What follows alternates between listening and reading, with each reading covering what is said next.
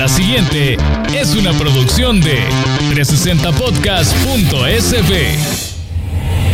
Porque nuestra historia por el capitán general Gerardo Barrios. Descubrimiento y conquista de El Salvador. No es precisamente como nos la enseñaron. La evolución que sufrió el náhuatl. El 1200 antes de Cristo. A continuación, Historia Azul, la historia de El Salvador.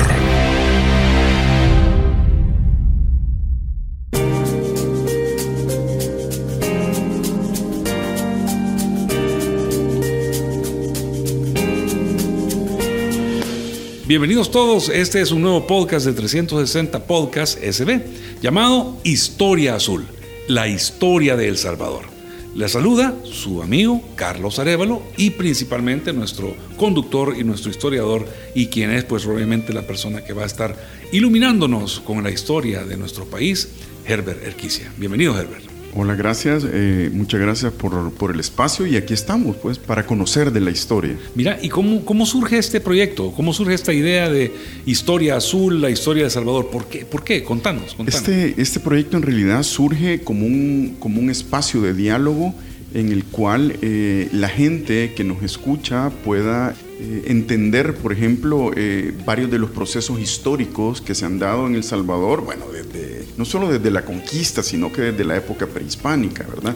Tanto en historia como, por ejemplo, el patrimonio cultural, cuál es la diferencia entre patrimonio cultural material, inmaterial, o sea, todo, eh, toda esta parte de las identidades también, de la cultura, o sea, todo esto es lo que nos preguntamos siempre. No sé si te ha pasado que muchas veces estás en el extranjero, por ejemplo, y, te y dicen, bueno, yo no conozco mucho de, la historia de El Salvador y me preguntan esto y lo otro. Y, en general no conocemos tanto la historia de El Salvador. Eh, hemos tenido, digamos, a lo largo de, de, quizás todo el siglo XX y lo que va del XXI, un, eh, digamos, programas educativos en historia como muy, muy sencillos, ¿verdad? Quizás en el sentido que no hemos eh, aprendido mucho de, la historia, sino que hemos aprendido una historia que le llamamos una historia de bronce, que es la historia de los personajes eh, míticos, de los personajes eh, por ejemplo, que siempre son hombres, que siempre son sacerdotes, militares, que nos aprendemos las batallas, nos aprendemos, por ejemplo, las fechas, ¿verdad? Y todo esto que lo que hace que la gente normalmente se aburra, ¿verdad? Porque dice, bueno, pero hay que estar oyendo los nombres de los personajes, las fechas y esto y lo otro incluso para el aprendizaje es, bien, es bien difícil. Claro, claro, claro. Yo creo que entonces que este espacio viene a, como tú bien lo has planteado, a, a presentarnos otra forma de abordar nuestra historia como salvadoreños. La historia que está, pues obviamente, bajo el rigor científico y debidamente respaldada con documentación. Antes platicábamos un poco acerca de la historia de bronce. Yo te hacía la broma, bueno, mira, pero aquí yo sé que había hierro ahí en Metapán y, por Chalate, pero ¿qué onda? Aquí también trabajaban en bronce. Y tú me explicabas que no, ¿verdad? Entonces, ¿qué, se debe entender conceptualmente por lo que se le llama la historia de bronce? La historia de bronce, esta historia en realidad, eh, o se llama historia de bronce o se llama historia nacional o nacionalista. ¿Verdad? Que es la que persigue que los individuos de un Estado nacional eh, se legitimen, ¿verdad? O sea, los individuos que están en el poder, las élites, se legitimen a través de la historia, a través de esta historia de bronce. Entonces, lo que hacen es contarte los hechos eh, que le convienen, ¿verdad? A, eh, en, bueno, en el, transcurso del, del tiempo a los que han estado en el poder, ¿verdad? esto no es una invención solamente El Salvador, sino que ocurre en los estados nacionales modernos, ¿verdad? No es, no es una, no, satanicemos, ¿verdad? Nuestra educación. Y en este caso, la, la historia de bronce lo que trata es de enarbolar los nacionalismos. Entonces, los nacionalismos que tienen que ver con los mitos de origen, con todas estas eh, leyendas, con el mito de origen, por ejemplo, bueno, yo creo que eh, mucha gente, no sé si lo sabrá, pero bueno, Atlacat no existió, ¿verdad? Entonces Atlacat es parte de esa formación del mito de origen que, eh, eh, que encaja en la historia de bronce, en la historia de los grandes personajes. con la historia como ciencia social, historia científica, ¿verdad? Lo que trata de hacerse es que eh, haces una... Decime. no, Lo, que entonces, a ver, para entender, quiere decir que este concepto de la historia de bronce es como la historia que oficialmente se cuenta, así como dice... Es la historia oficial. Claro, es como dicen, los vencedores ah, escriben la historia. Entonces ah, no se conoce tal vez todos los elementos de la historia, sino que se, se conoce aquella parte de la historia que conviene a, un orden establecido que deba ser contada. Pero esto no es del Salvador nada más, esto es en todas partes del mundo y ha sido así a lo largo de toda la historia. Es que ha sido así en... O sea que los, mayas pipiles también tenían su historia de bronce, pues tenían la historia que les gustaba que se contara. Fíjate que es una cosa interesante porque nosotros pensamos que la escritura maya era una escritura que eh, podía eh, leer y, ¿cómo se llama? Y escribir toda la gente, pero no, era solo para la élite.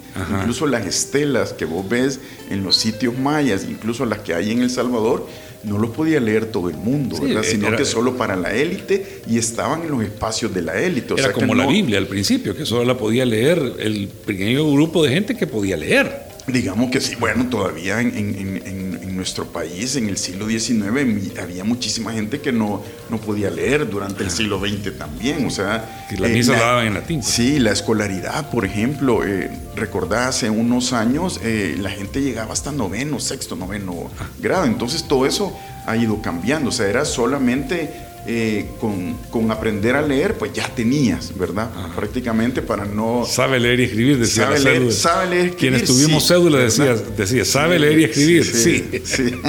Qué barbaridad. Ya nos delatamos con, quienes tuvimos cédula, ¿verdad? A mí me han contado. a mí también.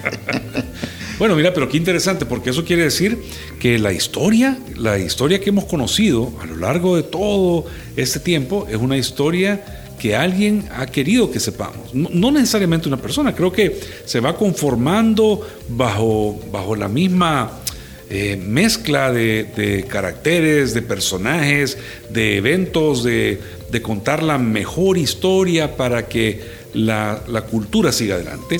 Y no necesariamente es la historia que está respaldada por el proceso científico de determinar si es una historia real o si es una historia ficticia. Sí, es que lo que ocurre, por ejemplo, bueno, la gente, eh, bueno, los estados nacionales no cuentan, muchos de estos estados nacionales modernos no cuentan las historias de las batallas que han perdido, solo las que han ganado, ¿verdad? es, obvio, así, así se cuenta, así te lo enseñan. Digamos que el gran constructor de la historia en, en cada estado nacional, en cada país, es eh, la gente que está detrás de la educación, ¿verdad? De, la educación formal.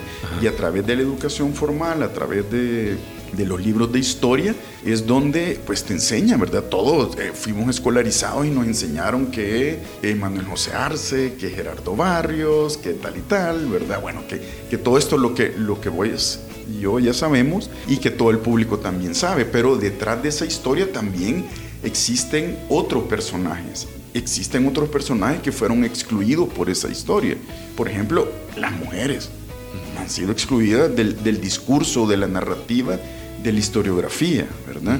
También los fueron, Y fueron participantes importantísimos. Por supuesto, por supuesto. Como Trate usted de salir de su casa sin decir a dónde va. Pues Y eso ha sido igual en cualquier época. En cualquier época, ¿verdad? Entonces, el, papel de las mujeres que es sumamente importante y el papel de las otras, tanto clases sociales como grupos étnicos, ¿verdad? No nos dicen, por ejemplo, eh, cuál es el papel que jugaron los grupos indígenas en los movimientos, por ejemplo, de independencia. ¿En serio? ¿O ¿Hubo participación? Por supuesto que hubo participación. O los grupos, eh, otro, otra de las cosas que vamos a tener en este podcast es hablar sobre los pueblos originarios del Salvador y, luego hablaremos sobre los pueblos afrodescendientes, que también es... Eh, parece como un mito, como que nunca existieron en este territorio que actualmente llamamos El Salvador. Entonces, toda esta diversidad de personas, ¿verdad? Tanto mujeres, eh, esta diversidad étnica, esta diversidad social también, o sea, todo eso son partícipes de la historia, porque al final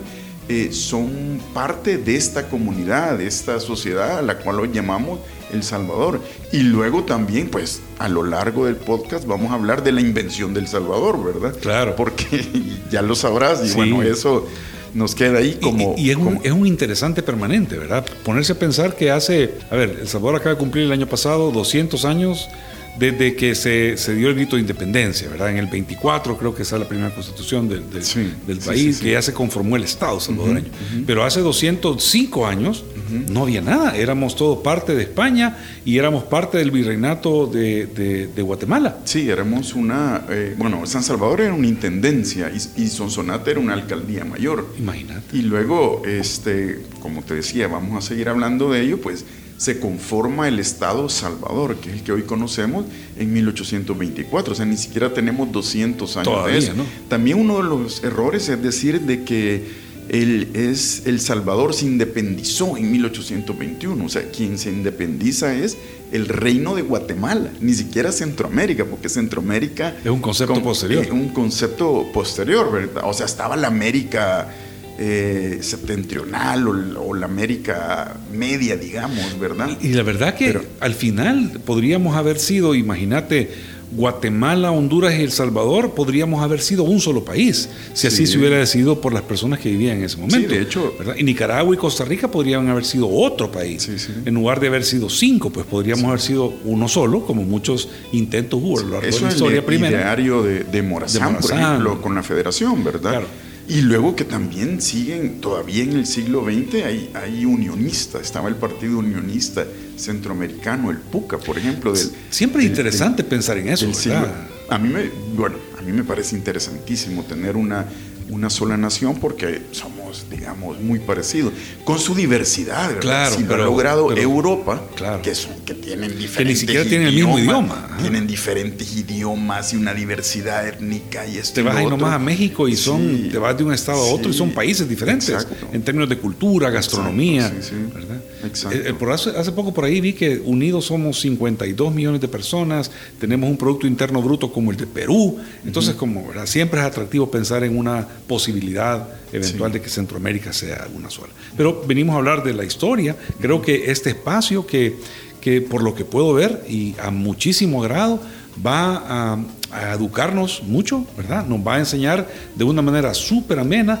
cómo es que realmente se ha hecho la historia de este país, la historia azul. Y eso es lo que te quiero preguntar ahora. ¿Por qué historia azul? ¿De dónde viene lo azul?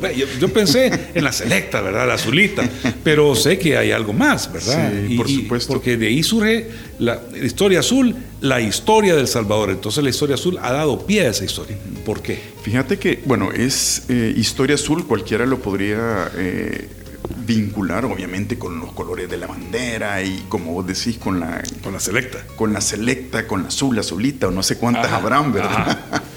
Pero en realidad la historia azul eh, nace de que eh, el espacio de ese que hoy llamamos El Salvador, en su gran parte era el gran productor de añil del reino de Guatemala, ¿verdad? Del añil que produce ese azul, el, el que alguna El vez se llamó el, el índigo, el oro azul. Entonces, quizás jugar un poco con las palabras ahí, que es eh, este, el, ese producto fue el que podríamos decir hizo de alguna manera eh, o formó de alguna manera este espacio que hoy llamamos El Salvador. Obviamente, eh, eso es ya finales de la época colonial, inicios de la época independiente, pero creo que era como para llamar la atención en eso porque nos estaremos refiriendo a lo largo de, de- ¿cómo se llama?, de- del programa, o sea, no de todos los episodios, nos estaremos eh, vinculando con, todo, con toda esta economía que, que tenía que ver con, con el jiquilite, con el índigo, con, con el añil. Excelente. ¿verdad? la Entonces, verdad que vamos. sí, yo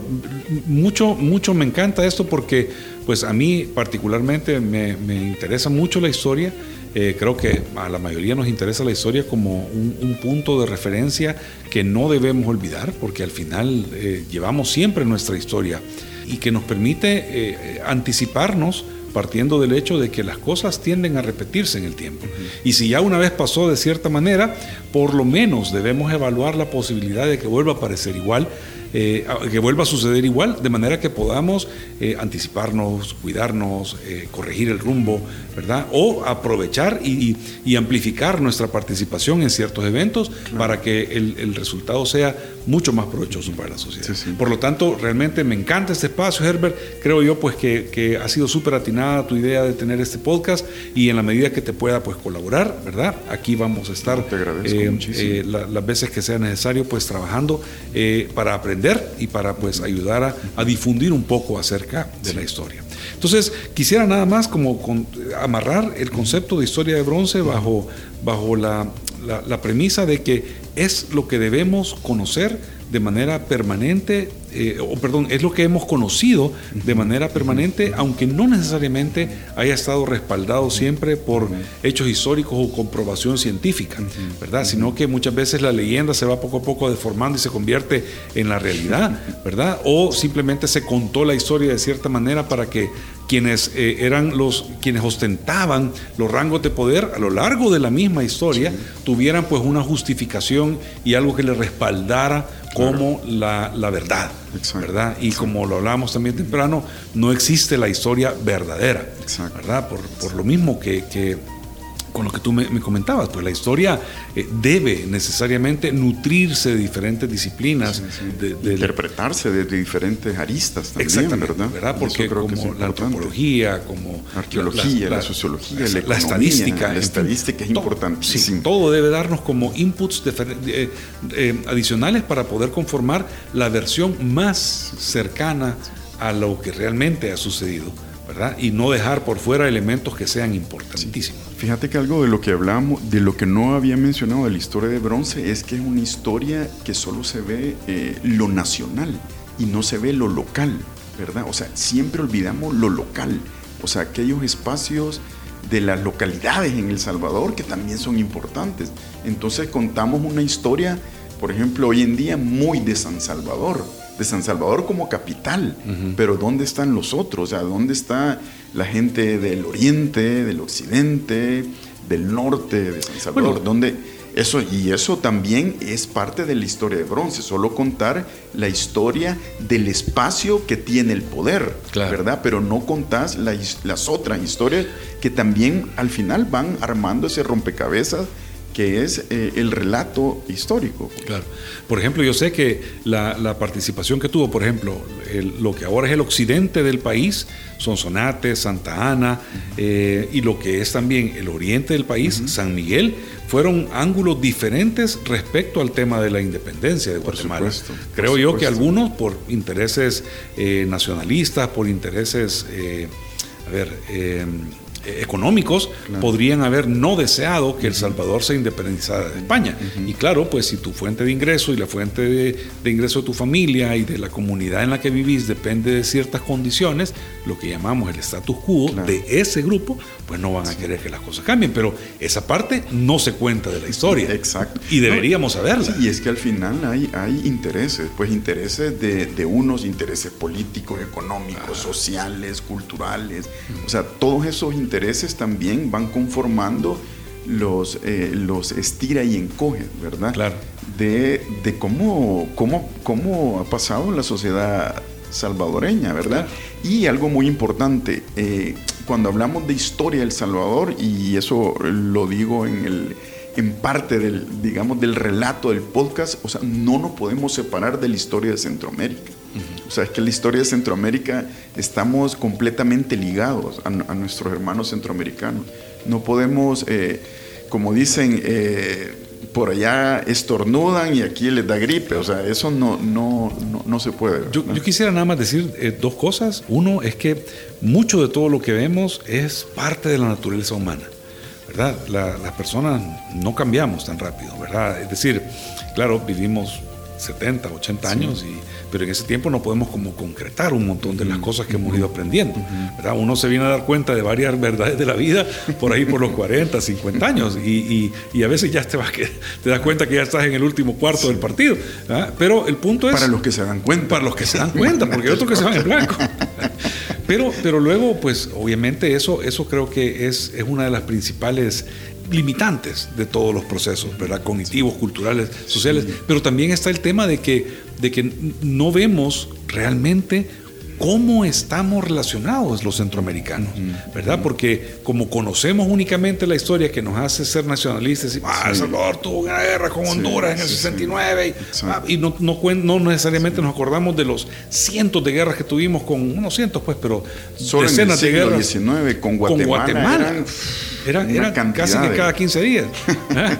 Entonces, sí, era novena de guerra. Entonces, sí era como importante, eh, es importante entender que las relaciones centroamericanas eh, son, están allí, están ahí y, están, presentes, ¿verdad? Y que al final, al final, podríamos haber sido de otra forma los países. El Salvador y Honduras podría haber sido un solo país, ¿verdad? Porque las fronteras las pusieron en ese momento las personas que estaban ahí. Hoy en día, hoy en día, para no irnos tan lejos, los lugares de frontera entre El Salvador y Honduras y El Salvador y, Guatemala son lugares en los que vos ves eh, gente que se casa de unos de ah, Guatemala con El Salvador o vienen a tener hijos también, mucha gente de Honduras a hospitales salvadoreños. Sí. Y, y bueno, no viceversa, pero en el caso de Guatemala también. Entonces, de repente es un niño de Jutiapa nacido en el hospital de Chalchuapa, por ejemplo. Entonces, todo eso es una dinámica que se ve en todas las fronteras, ¿verdad? Y es una dinámica muy rica. Lo importante también es que lo que vamos a hablar no solo es la historia, que la gente piense en la historia política, sino que es una historia social, es una historia cultural.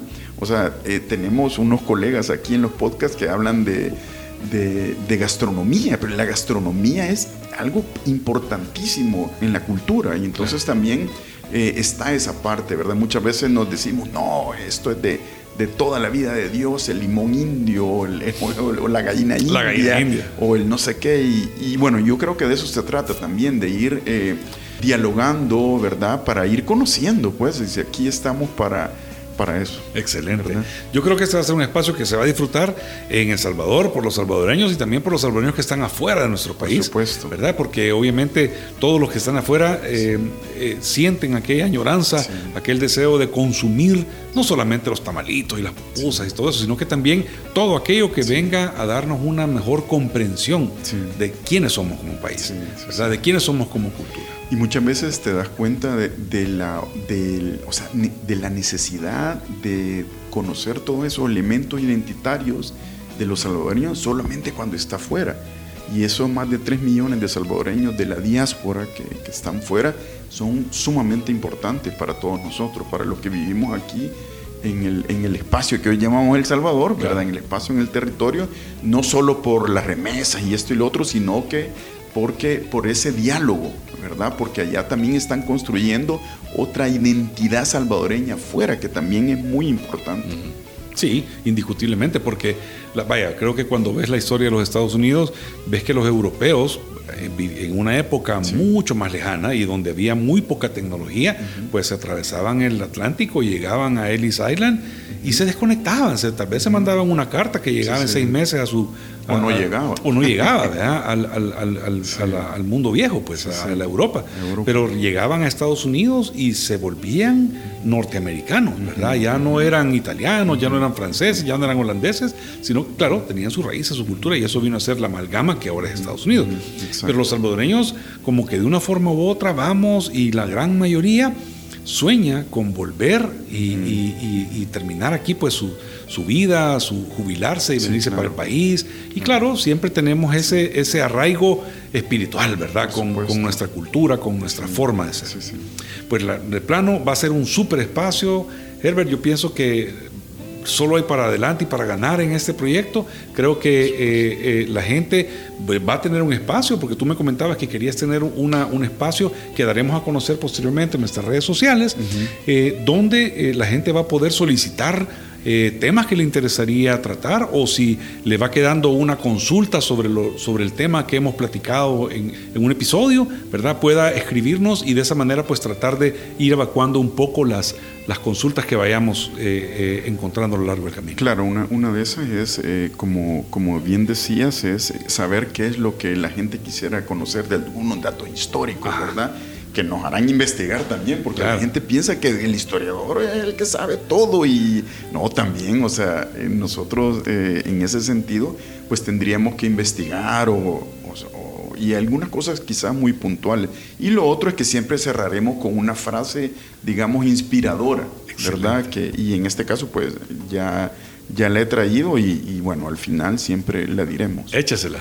Bueno, es una frase de Malala, ¿verdad? Que es la Nobel de, la Paz de 2014, que es una chica pakistaní, y dice, para hacerme poderosa solo necesito una cosa, educación. Excelente, excelente. Y la verdad que así es, ¿verdad? Creo que entre más sepamos de quiénes hemos sido, mejor vamos a poder ser quienes estamos llamados a hacer en el futuro. Buenísimo. Herbert, infinito gusto. Gracias, bienvenido a, este espacio y esperemos pues que la audiencia reciba este programa con los buenos deseos y la buena vibra que le tenemos nosotros a la historia de nuestro país.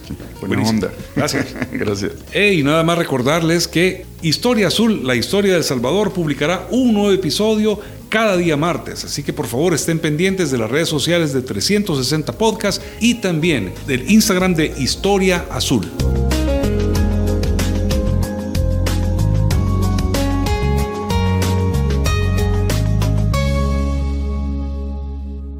Esta fue una producción de 360podcast.sb.